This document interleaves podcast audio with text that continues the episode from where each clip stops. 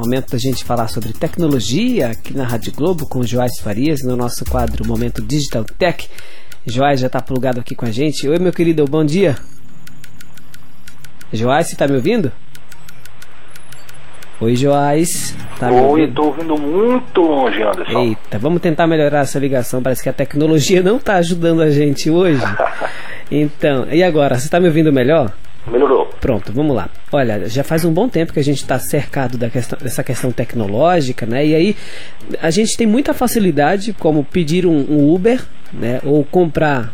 Um, a gente solicita uma alimentação pelo iFood, a gente aluga um, uma casa com Airbnb, faz tudo pelo celular e como essas facilidades, essa tecnologia é, tem impactado no nosso dia a dia e como isso, inclusive, tem é, repercutido no cenário econômico, né, Joás? É incrível. Inclusive, na, no jornal de hoje, eu li agora há pouco que tem um aplicativo é, chegando aqui, né? Um aplicativo russo estreando no Recife, que é para a questão de mobilidade, né? O passageiro é que vai negociar com o, o, motorista um valor da corrida. Eles estipulam um valor médio de quatro reais mínimo. E aí o passageiro diz o quanto é que ele quer, quanto é que ele quer pagar pela corrida e o motorista decide se quer ou não aceitar. E aí é, existe uma contraproposta. E aí, tudo isso repercute muito na nossa economia do país, né? Pois é, Anderson. Bom dia, Anderson. Bom dia, ouvinte. Bom dia. É um prazer estar aqui, como sempre. É, essa nova economia, chamada de economia do compartilhamento, economia colaborativa, é, impactou todos nós. Uhum. Acho que é beiro impossível é, saber de alguém que não usa, ou pelo menos já fez uma vezinha na vida, uma, uma utilização de um Uber, de um iFood, agora o Rap, agora o Glovo, agora o Uber Eats, o 99 Táxi, o, o Airbnb. Ou seja, é quando é, há a grande transformação digital, é o que a gente chama de disrupção, efeitos de novos negócios. E uma transação envolvendo serviços ou produtos mediado, gerenciado por pessoas, uhum. acima das empresas. É. Essa nova economia está mudando todos os cenários. Né?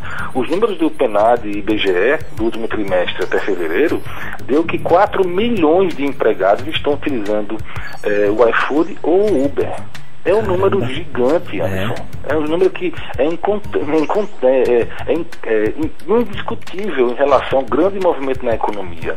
Quando a gente fala em movimento na economia, a gente vai no caso do Uber, eles movimentam o cenário de postos de combustíveis, uhum. seguros de carro, é, alimentação fora de casa e o próprio salário gerado com o trabalho do trabalhador. Com, Outro com... dia, Joás, eu fiz feira feira de casa do aplicativo do Uber.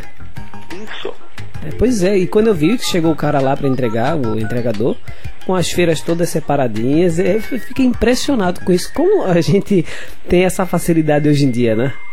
Pois é, é, é, é, a lógica da praticidade. Uhum. Eu estava uma vez, há alguns anos, é, em busca de um documento, e eu digo, estava lá, eu estou morando em Casa Forte, estava com um documento em boa viagem. E aquele trânsito de sexta-feira com chuva, você imagina só.